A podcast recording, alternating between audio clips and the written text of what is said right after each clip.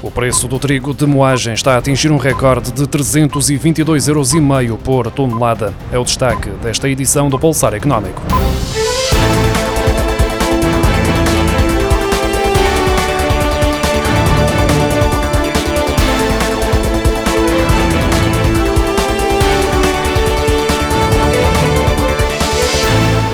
Preço do trigo de moagem para entrega neste mês de março atingiu um recorde de 322,5 euros por tonelada, um valor impulsionado pelo conflito entre a Ucrânia e a Rússia.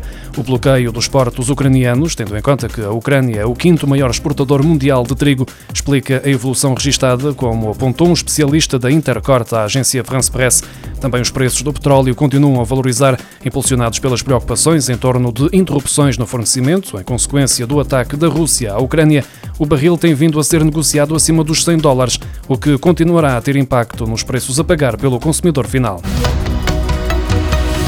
Um estudo da organização Bruegel, citado pela Bloomberg, revela que, mesmo sem o fornecimento do gás da Rússia, a União Europeia tem capacidade para passar o próximo inverno sem reflexos significativos para a economia.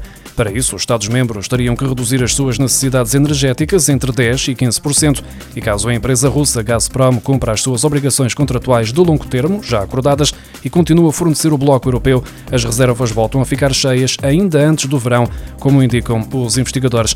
O risco de quebras no fornecimento de energia provocadas pela invasão à Ucrânia foi um dos assuntos abordados pelos ministros do Ambiente do grupo dos 27 Estados-membros numa reunião de urgência que teve lugar na segunda-feira em Bruxelas.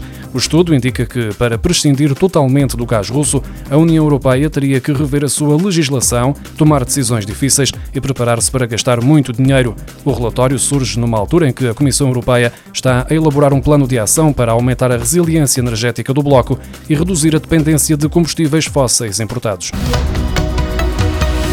Multiplicam-se as ações para ajudar os ucranianos que queiram sair do país. Em Portugal, o governo criou uma plataforma onde as empresas podem publicar ofertas de trabalho. Já foram disponibilizadas mais de 2 mil vagas e o executivo decidiu abrir um regime especial para que os cidadãos ucranianos e os familiares entrem em Portugal através de um procedimento simplificado. A prova de identificação pode ser feita por qualquer via. De acordo com a ministra da Administração Interna, Francisca Van Dunen, será feito um controlo para verificar questões de segurança. Controlo que será feito pelo Serviço de Estrangeiros e Fronteiras. A Stellantis irá vender apenas automóveis elétricos na Europa a partir de 2030. Este é um dos destaques da apresentação do plano estratégico da Aliança Automóvel que reúne os grupos Peugeot, Citroën e Fiat Chrysler. Carlos Tavares destacou ainda que a Stellantis será neutra em carbono a partir de 2038. Para conseguir estes objetivos, vão ser lançados mais de 100 novos modelos até ao final desta década, dos quais mais de 75 vão ser exclusivamente equipados com motor elétrico.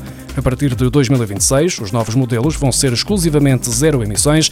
Nos Estados Unidos, metade das vendas em 2030 vão ser de unidades totalmente elétricas. O gestor português também adiantou que pretende reduzir a exposição ao mercado chinês e a riscos geopolíticos políticos com a abertura a outras entidades da gestão das fábricas no país que contam com o capital da empresa Dongfeng. A China representa atualmente 20 mil milhões de euros em receitas anuais para a aliança Stellantis. A nível global, a aliança automóvel pretende duplicar as receitas anuais para 300 mil milhões de euros até 2030, com a aposta reforçada na área dos serviços. O setor dos eventos ultrapassou em fevereiro o nível de atividade verificado antes da pandemia de Covid-19 em 7%, de acordo com os dados da plataforma, fixando que prevê um crescimento de 92% no primeiro semestre deste ano, face aos primeiros seis meses de 2019. As previsões resultam de uma análise ao mercado e aos pedidos de cerca de 23 mil utilizadores da plataforma entre 2020 e 2022. Em janeiro, a Fixando registrou um aumento de 54% da procura por serviços no setor dos eventos, quando comparado com dezembro, o que pode ser um indicador de uma tendência de crescimento para 2022, em grande parte devido à concretização dos eventos que foram sendo adiados ao longo dos últimos anos, como é o caso dos casamentos. A plataforma destaca ainda que as atividades que registaram os sinais mais positivos de retoma foram o aluguer de insufláveis, aluguer de viaturas, estruturas para eventos, cabeleireiras e maquilhadoras. Terminou esta terça-feira o prazo para as entidades empregadoras pedirem o apoio criado pelo Governo para compensar a atualização do salário mínimo nacional para 705 euros, que entrou em vigor a 1 de janeiro. Até meados de fevereiro, mais de 97 mil empresas de um universo elegível de 218 mil tinham requerido o apoio. O Governo decidiu voltar a conceder aos empresários uma compensação para mitigar os efeitos do aumento do salário mínimo nas contas das empresas.